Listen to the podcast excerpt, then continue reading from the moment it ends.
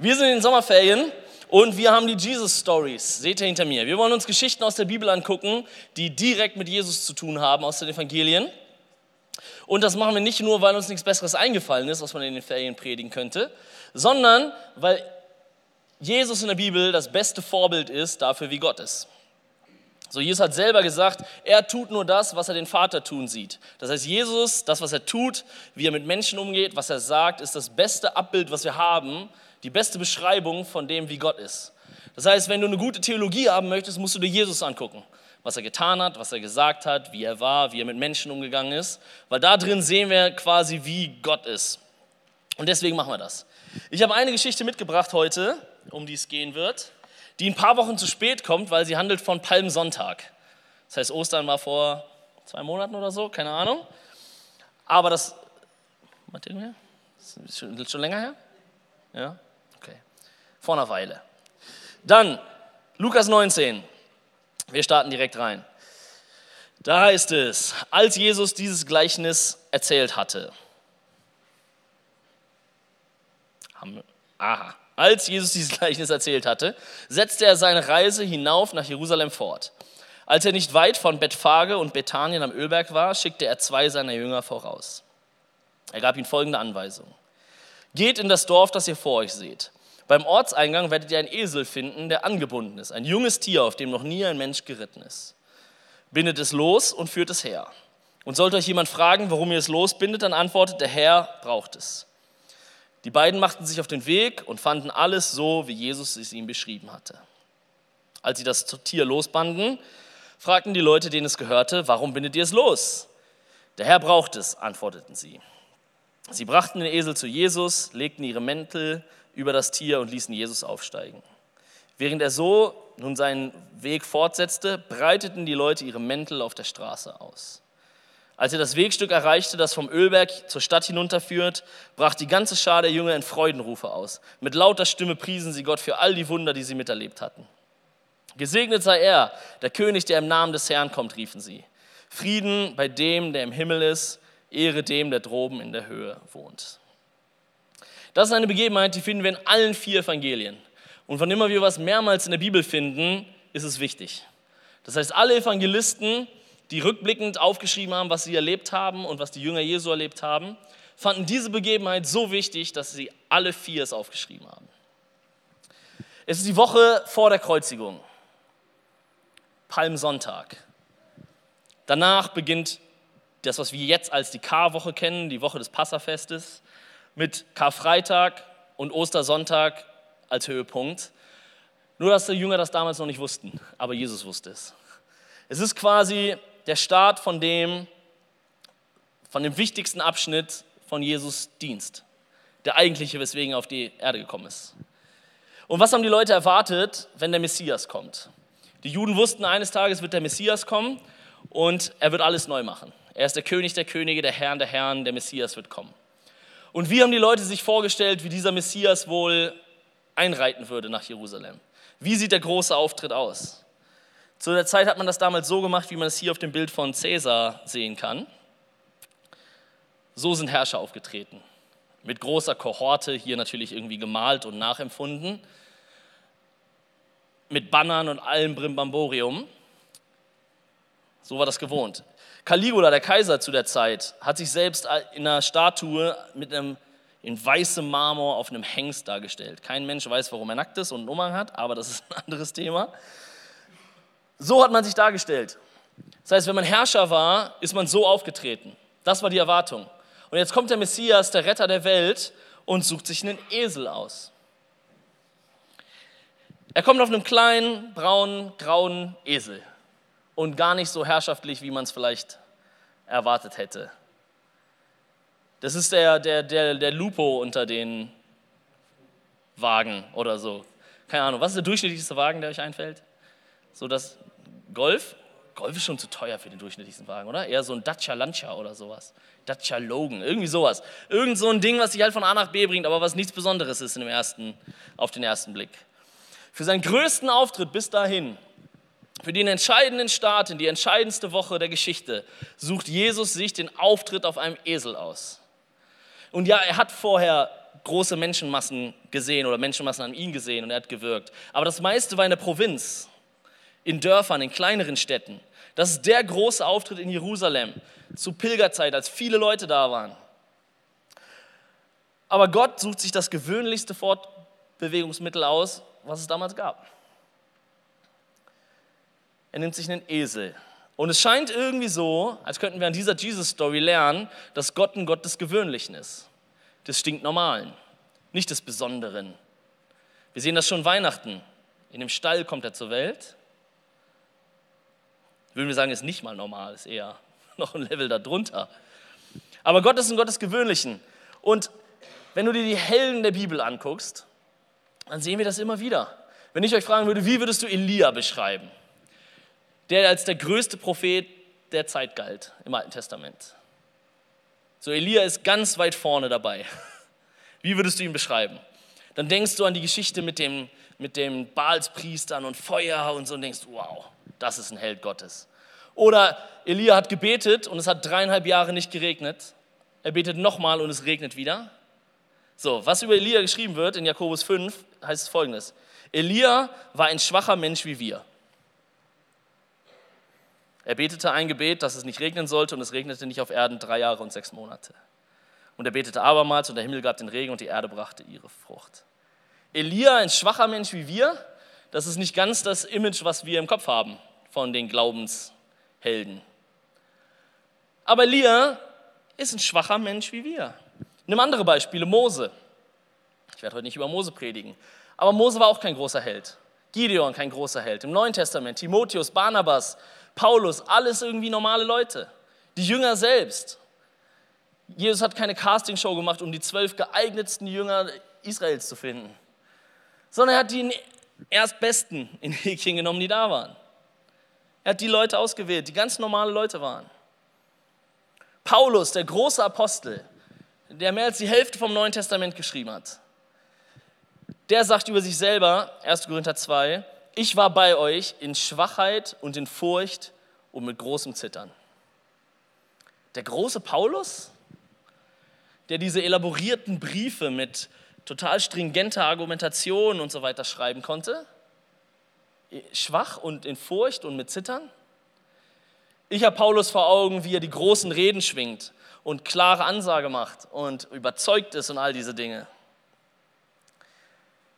Gott ist ein Gott des Gewöhnlichen. Und diese ganzen Helden, die wir zu kennen glauben aus der Bibel, waren alles normale Leute. Stinknormale Leute, so wie der Esel.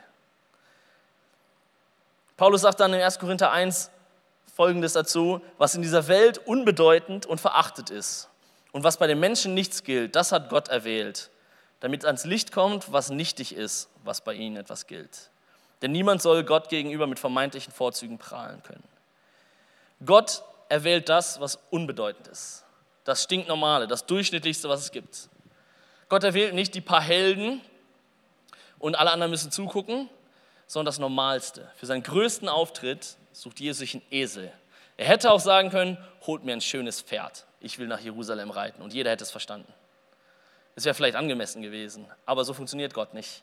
Jesus ist wichtiger, dass er dieses Signal damit sendet, dass er auf dem Esel kommt, als dass er gut aussieht.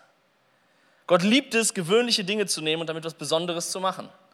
Der Stab von Mose war auch einfach nur ein Holzstab.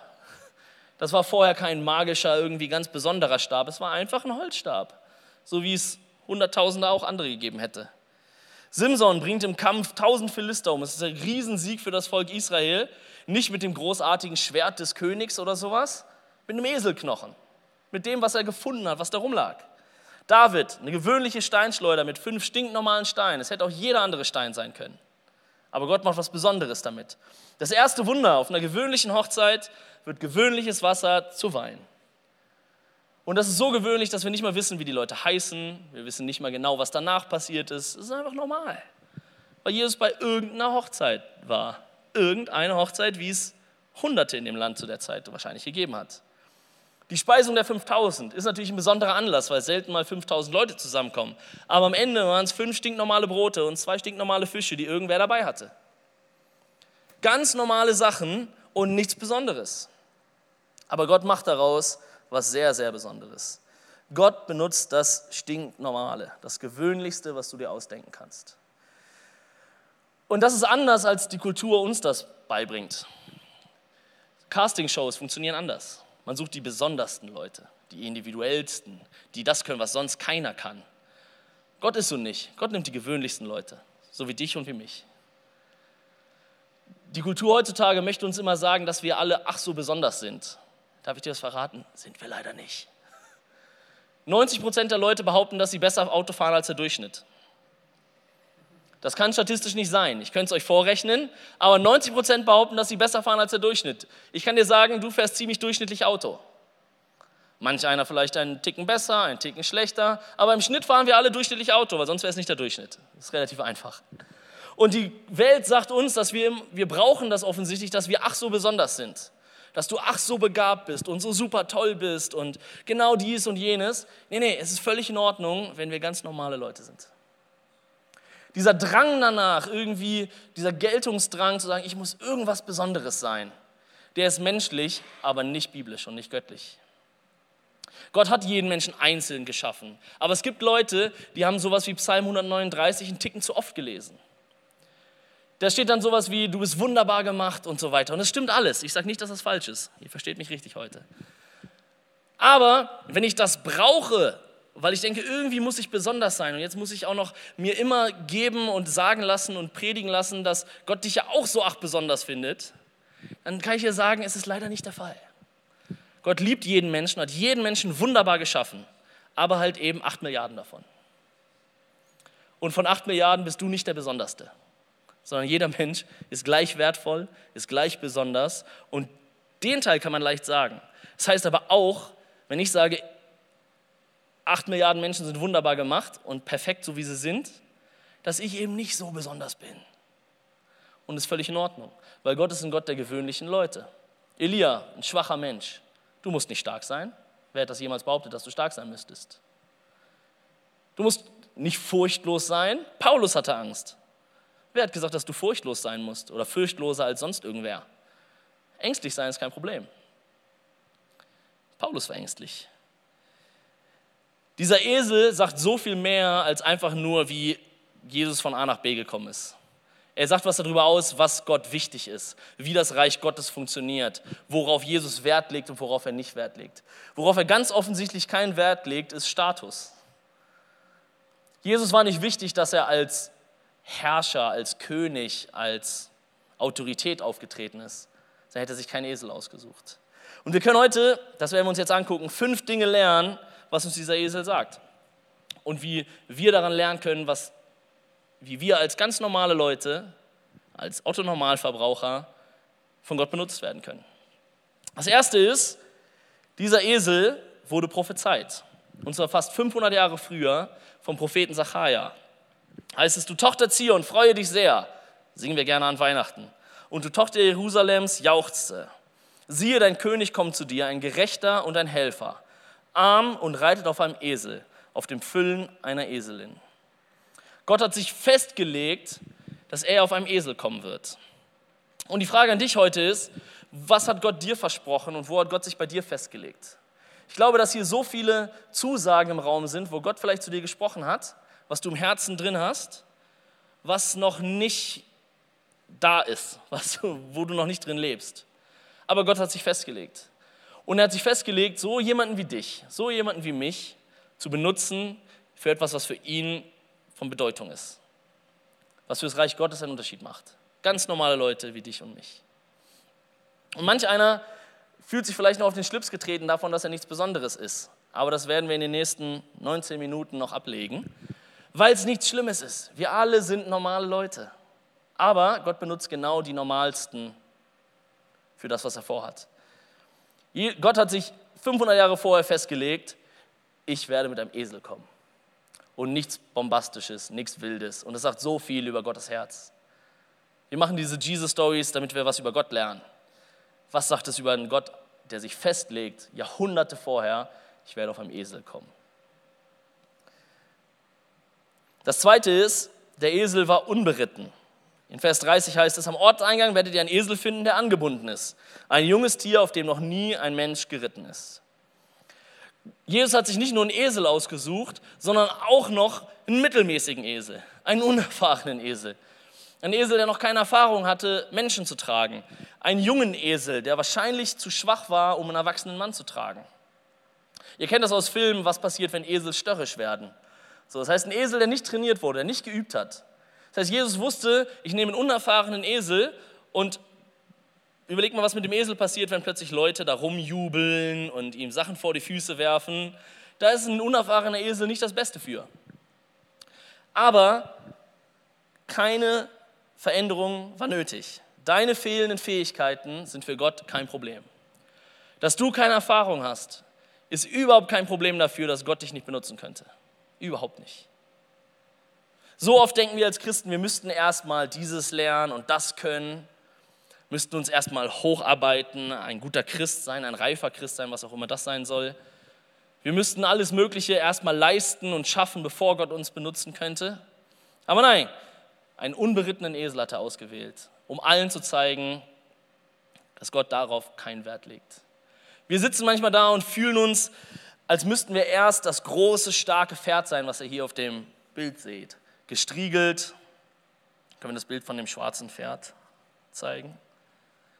Gestriegelt, glänzend, schön belichtet. Ich kenne mich mit Pferden nicht aus, aber ich glaube, es ist ein cooles Pferd. So, wir denken, wir müssten so sein. So kommt der Prediger daher, so kommt Paulus daher, so sind gute Christen. Wenn du prophetisch dienen möchtest, musst du so erstmal hier irgendwie durch die Gegend reiten oder so, keine Ahnung. Wir denken, wir müssten anders sein, bevor Gott uns benutzen könnte. Und dann sitzen wir manchmal so und fühlen uns wie dieser Esel auf dem nächsten Bild. Wir fühlen uns so. Und so oft ist dieses Bild so viel ehrlicher als das andere. Wenn du manchen Prediger hörst und sagst, ja, nimm irgendein Thema, wie Gott dich benutzen möchte. Du sollst Zeuge sein und Leuten von Jesus erzählen. Und du fühlst dich so, äh, ich? Keine Chance. Ich kann das nicht. Ich kann nicht sprechen. Ich kann nicht reden. Ich habe doch schon Angst, wenn ich vor drei Leuten bei der Arbeit was sagen soll. Ich kann keine Geschichten erzählen. Wie soll ich denn das erzählen? Und du fühlst dich eher so als majestätisch, wie ein schwarzes Ross. Gott möchte dich benutzen, jetzt heute genauso wie du bist. Es ist keine Arbeit nötig. Das heißt nicht, dass wir nicht später wachsen können und Sachen lernen können. Das ist nicht das Thema. Aber so viele Leute bleiben stehen und fangen gar nicht erst an, weil sie sagen, ich habe keine Ahnung, ich kann das nicht. Dass du was nicht kannst, ist für Gott kein Problem, weil er ist allmächtig. Die Jünger konnten alle nichts, als sie ausgewählt wurden. Petrus, willst du Menschenfischer sein? Okay, komm mit. Der konnte nicht predigen. Ein paar Jahre später, Pfingstpredigt. Guck, was passiert. Glaubt man nicht, dass der Fischer schon ein heimlicher Rhetorikprofi war? Ganz sicher nicht. Ich weiß nicht, was für Gaben oder Talente er mitgebracht hat. Aber es ist offensichtlich, dass wenn Gott dich beruft, du es nicht schon können musst. Weil Gott möchte das durch dich tun. Paulus hat das, ich habe den Vers vorhin vorgelesen, gesagt, er selber hat in Schwäche und in Angst und Furcht gepredigt damit jedem klar ist, dass es nicht um Paulus überredende Worte hier geht, sondern um Gottes Kraft geht.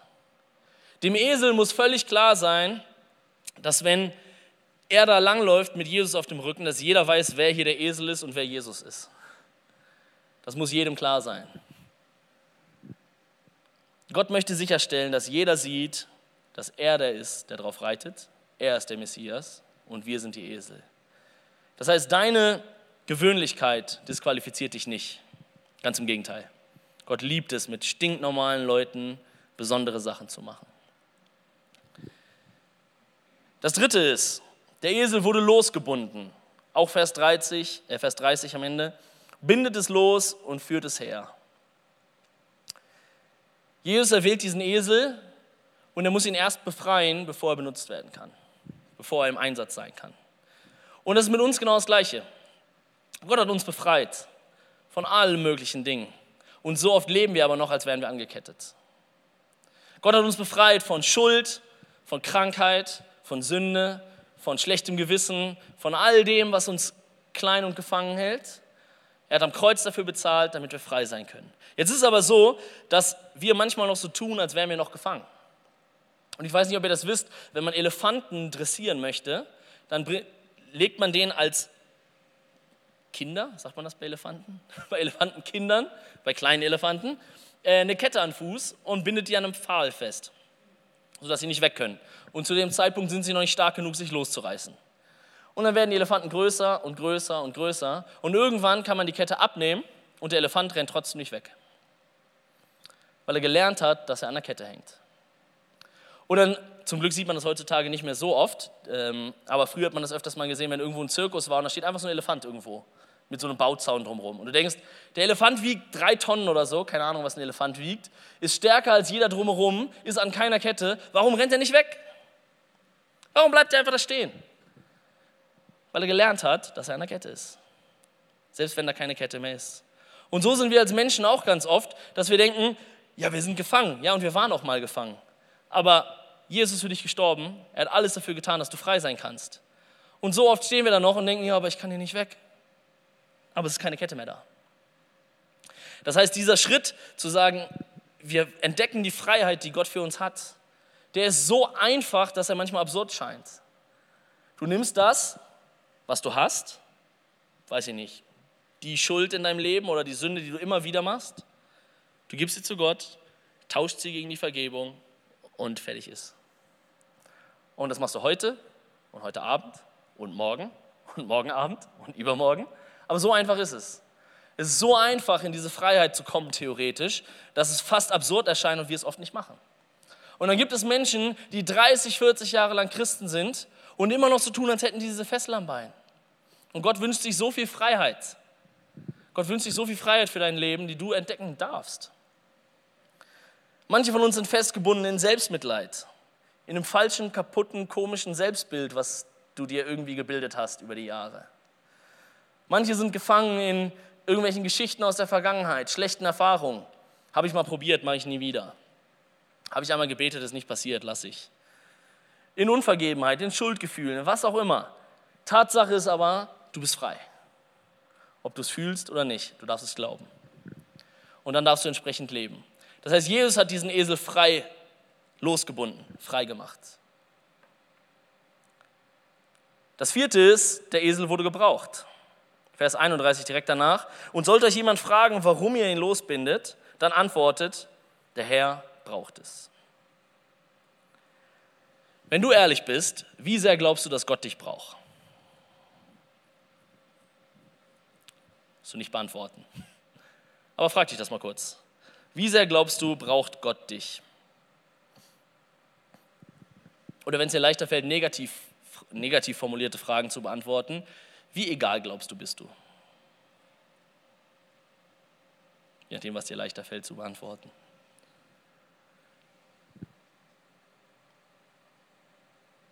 Wir sagen so oft, Gott ist souverän und er macht das alles ohne mich. Gott hält die Welt in der Hand. Ja, und das stimmt alles. Aber zeig mir die Wunder in der Bibel, wo Gott einfach sowas tut, ohne dass Menschen involviert sind. Die gibt es, aber sehr, sehr rar gesät. Fast immer sind Menschen involviert.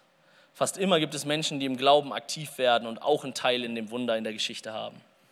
Natürlich ist Gott souverän und könnte alles Mögliche machen, aber er macht es leider nicht. Würde ich mir manchmal wünschen. Wie glaubst du, wird dein Nachbar Jesus kennenlernen? Was glaubst du, hat Gott für Möglichkeiten? Ja, Gott könnte ihm einfach im Traum erscheinen oder die Schrift an der Wand oder so. Macht Gott auch manchmal. Aber wahrscheinlicher ist, dass er dich gebrauchen möchte, wie diesen Esel. Den stinknormalen Nachbarn von der Etage darunter. Der dein Leben genauso lebt wie der andere, nur dass er sonntags um 16 Uhr was anderes macht. Weil er hier ist.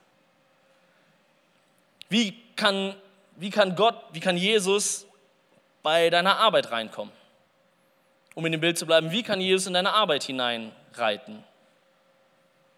Wie kann der Messias, der Retter der Welt, seinen großen Auftritt bei dir auf Schicht haben?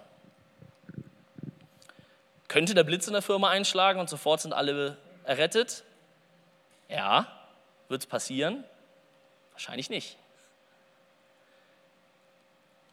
Gott braucht Esel wie dich und mich, um Dinge zu tun. Gott braucht dich, ob du es so fühlst oder nicht. Gott braucht dein Gebet. Gott kann Menschen einfach so heilen und wir haben das schon erlebt, dass Gott einfach so Leute gesund macht. Aber er braucht Menschen, die dafür beten. Esel wie dich und mich, die sagen, ich trage Jesus zu seinem großen Auftritt.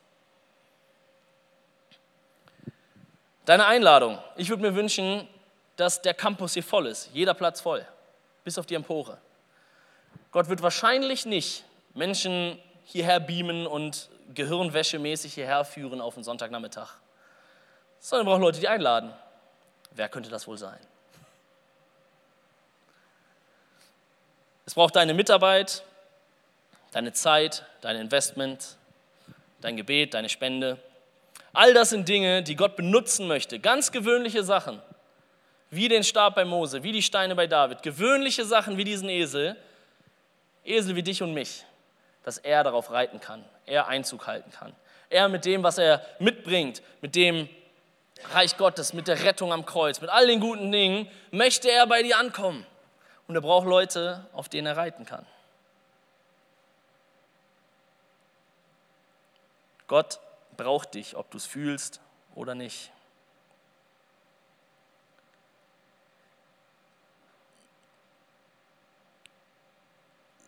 So viele Leute von uns denken zu klein von sich. Ich habe am Anfang euch gut erklärt, dass ihr nichts Besonderes seid und wir alle nichts Besonderes sind. Und trotzdem denken wir zu klein von uns. Du bist nicht die Bürokraft, die morgen von neun bis fünf ihren Job da abfackelt und ein paar Akten in den Computer hämmert. Du bist Botschafterin an Christi Stadt. Du bist nicht nur Unternehmer oder Unternehmerin, nee, nee, du bist die Versorgung Gottes für deine Angestellten. Hast du so mal darüber nachgedacht? Du bist nicht nur Mutter und Hausfrau, du trägst den Heiligen Geist in dir. Die Kraft Gottes. Ist dieselbe Kraft, die Jesus aus dem Grab geholt hat, lebt in dir. Du bist nicht nur Handwerker, du hast den Heiligen Geist in deinem Werkzeugkasten. Du bist nicht nur Krankenschwester, Erzieher, Ärztin, was auch immer du bist, du veränderst Leben jeden Tag. Du beeinflusst an jeder Stelle. In jedem Gespräch, wo du jemandem begegnest, hast du Einfluss auf dessen Tag. In jedem Moment, wo deine Freundin dich anruft und ihr geht es nicht so gut, hast du jedes Mal die Wahl, bin ich der Esel, der Jesus hier reinträgt? Oder sage ich nur, ja, wird schon wieder? So oft denken wir, wir sind was Besonderes und denken doch die ganze Zeit zu klein von uns. Weil Gott braucht nichts mehr als diesen stinknormalen, graubraunen Esel, um mit seiner ganzen Kraft und Herrlichkeit nach Jerusalem einzuziehen. Und wie wäre es, wenn Jesus auf deinem und auf meinem Rücken nach Soling reiten dürfte? In alle Schulen, Firmen, Krankenhäuser, Kindergärten, Sportvereine. Weiß der Geier, was ihr in Soling so macht. Messerschmieden, keine Ahnung. Haribo essen, ja genau. Was auch immer der durchschnittliche Solinger so macht. Wie wäre es, wenn Gott da reinkommen dürfte? Wie wäre es? Was ist nun unsere Antwort darauf? Wir haben gehört, Gott erwählt das Stinknormale und wir haben gelernt, dass wir das Stinknormale sind. Das Gewöhnliche, das Durchschnittliche. Wir haben gehört, dass wir nichts Besonderes leisten können müssen. Gott wartet nicht darauf, bis du irgendwie besser, anders, toller, was auch immer bist, bevor Gott dich benutzen kann, sondern du bist genauso richtig, so wie du bist. Thema erledigt. Wir haben gelernt, dass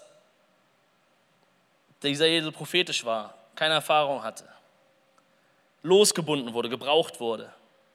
Und am Ende, das fünfte bei dem Esel ist, was wir lernen, der Esel war ausgeliehen, nicht geklaut. Und Gott scheint eine Vorliebe dafür zu haben, sich Dinge zu leihen. Er leiht sich andauernd Dinge. David, die fünf Steine. Danach waren die fünf Steine wieder stinknormale fünf Steine.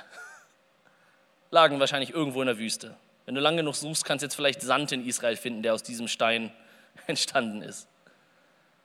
Selbst das Grab, in das sich Jesus gelegt hat, war nur geliehen am Ende weil er nur drei Tage drin war. Gott leiht sich Dinge und Gott fragt dich, darf ich mir morgen deine Mittagspause leihen, damit da was Sinnvolles passiert und mehr als nur Nahrungsaufnahme. Das Gespräch mit dem Kollegen. Darf Gott sich das leihen? Darf Gott sich heute Abend, wenn du deine Kinder ins Bett bringst, die zu Bett geht Zeit leihen, die 20 Minuten, wo mehr passiert als nur runterkommen und gute Nachtgeschichte erzählen, wo du was weitergeben kannst von Gott, vom Heiligen Geist? Darf Gott sich die leihen? Das Gespräch nächste Woche, der nächste Sonntag, wo du hier mitarbeitest, die nächste Überweisung, die du irgendwohin spendest, darf Gott sich das leihen und daraus was Bedeutsames machen? Du musst nichts Besonderes machen. Diese stinknormale Sachen, die du eh machst, darf Gott sich die leihen und darauf hineinreiten? Darf er den größten Auftritt, den er in deinem Leben, in deinem Umfeld hat, so wie damals in Jerusalem, auf einem Esel wie dir und mir machen? Was machen wir damit?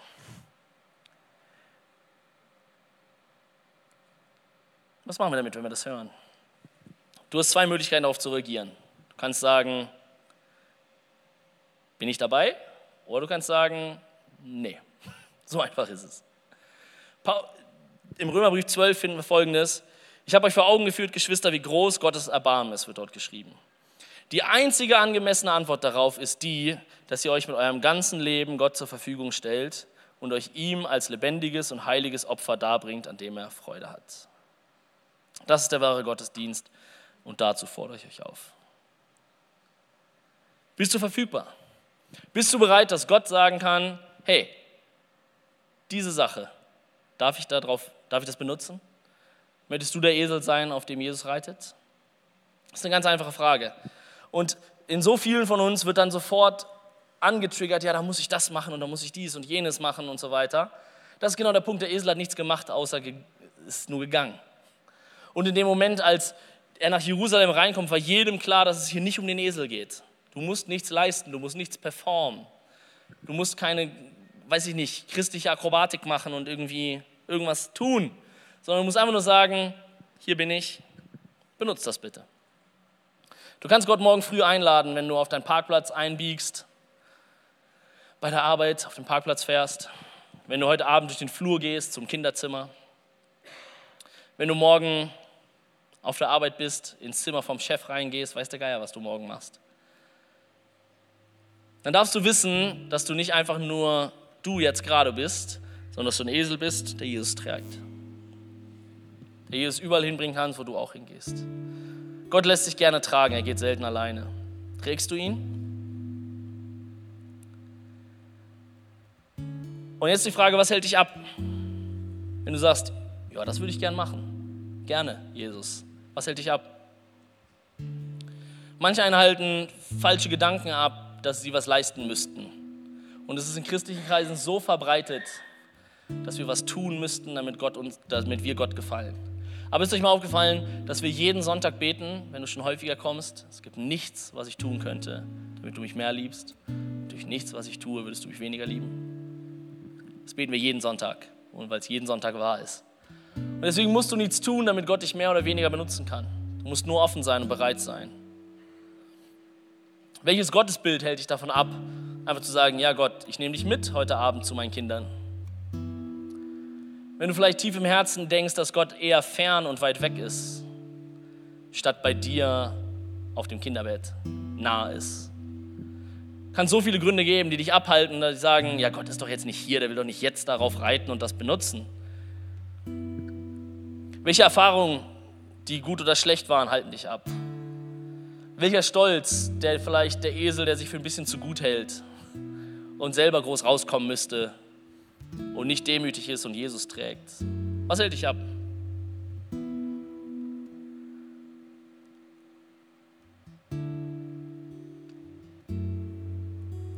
Ich schlage dir heute vor, dass Gott dich braucht. Gott braucht dich, so wie du bist, ohne Mehrleistung, so wie du Stand heute hier sitzt. Ich schlage dir vor zu glauben, dass deine Gewöhnlichkeit dich nicht disqualifiziert. Nur weil du keine Ahnung von etwas hast, heißt nicht, dass Gott dich nicht benutzen könnte. Elia, ein schwacher Mensch wie wir, Feuer vom Himmel. Das disqualifiziert dich nicht. Das ist so menschlich, wenn wir gucken auf das, was wir können. Komm, lass uns zusammen aufstehen und Gott das hinhalten. Es geht nur um Bereitschaft. Bist du bereit, Jesus irgendwo hinzutragen, wohin er möchte?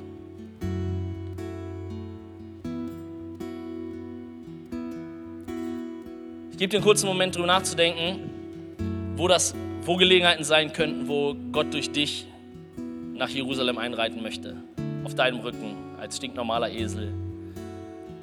Und danach werde ich für uns beten, dass Gott uns Mut gibt und Konsequenz gibt, das zu tun.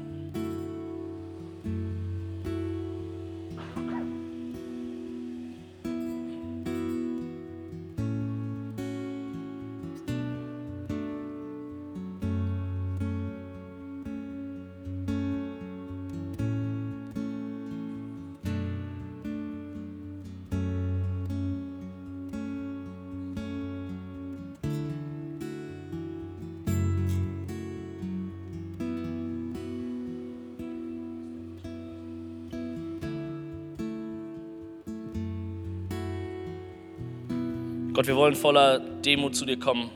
Und aber sagen, wenn du mit meinem Leben, mit unserem Leben irgendwas Sinnvolles anfangen kannst, dann darfst du es gerne haben. Gott, wir wollen die Esel sein, auf denen du reiten kannst. Die dich, den Retter, den Herrn, die deine Güte, deine Gnade, deine Barmherzigkeit, deine Gerechtigkeit, deine Liebe, deine Annahme überall hinbringen, wo auch immer du hin möchtest. Wir wollen sagen, wir sind bereit dafür. Und wenn es Dinge gibt, die uns abhalten, Gott möchte ich dich bitten, dass du mit deinem Heiligen Geist kommst und sie ausräumst. Dass du sie wegnimmst, damit es nichts gibt, was uns bremsen kann. Gott, ich möchte dich bitten, dass du uns frei machst von jedem falschen Stolz, von jedem Ego-Trip, der sagt, dass wir besonders wären oder irgendwie, dass wir der, der strahlend äh, leuchtende Hengst sind. Wir wollen sagen, wir sind ganz normale Leute, so hast du uns gemacht. Und wir wollen dir das hinhalten und sagen, wenn du es benutzen kannst, benutze es gerne. Ich will dich jetzt schon bitten für all die Situationen, wo wir diese Woche drin sein werden, dass du da drin bist, dass du da mitkommst, dass du Wunder tust, dass du wirkst, Gott. Du hast gesagt, das Reich Gottes ist nahe gekommen, es ist nicht fern, es ist jetzt hier. Ich bitte dich, dass, mit, dass du das ja, in diese Situation hineinbringst. In jede Familie, in jede Arbeitssituation, in jede Freundschaft, in jede Nachbarschaft, in jede Schule, in jede Uni, was auch immer wir so machen, Gott. Wir wollen dich einladen, dass du mitkommst, dass wir dich dahin bringen dürfen, Gott. Und wir wollen dir jetzt schon die Ehre bringen. Wir wollen dafür sorgen, dass wir die Esel sind und du Gott bist, der auf dem Rücken sitzt, Jesus.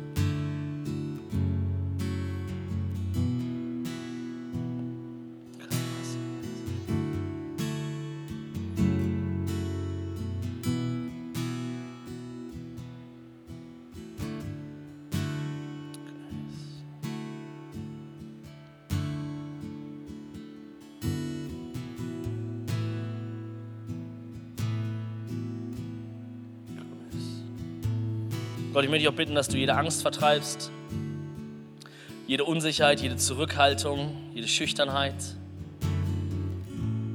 Gott, wenn wir dich auf dem Rücken haben, gibt es keinen Grund, zurückhaltend zu sein.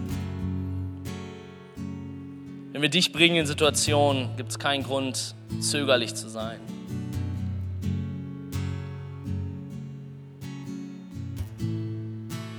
Gott, nimm jede Angst weg,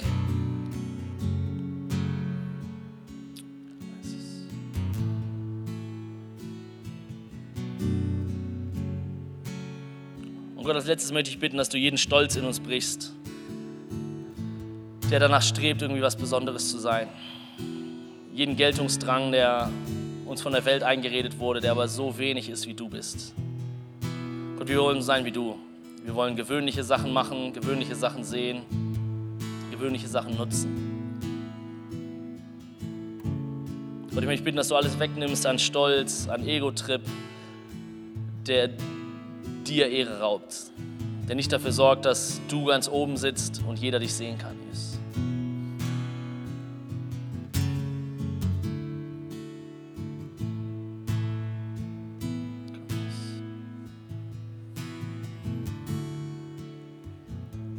Lass uns jetzt gemeinsam, wenn wir ins nächste Lied gehen, lass uns singen, ich stehe auf durch deinen Geist aus der Asche der Ruinen. Das werden wir gleich singen.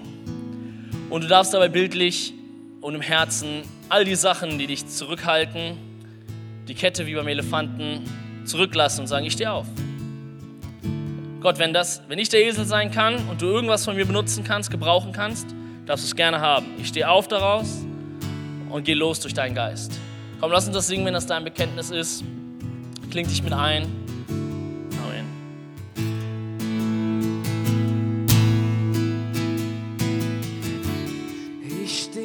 Auf durch deinen Geist aus der Asche der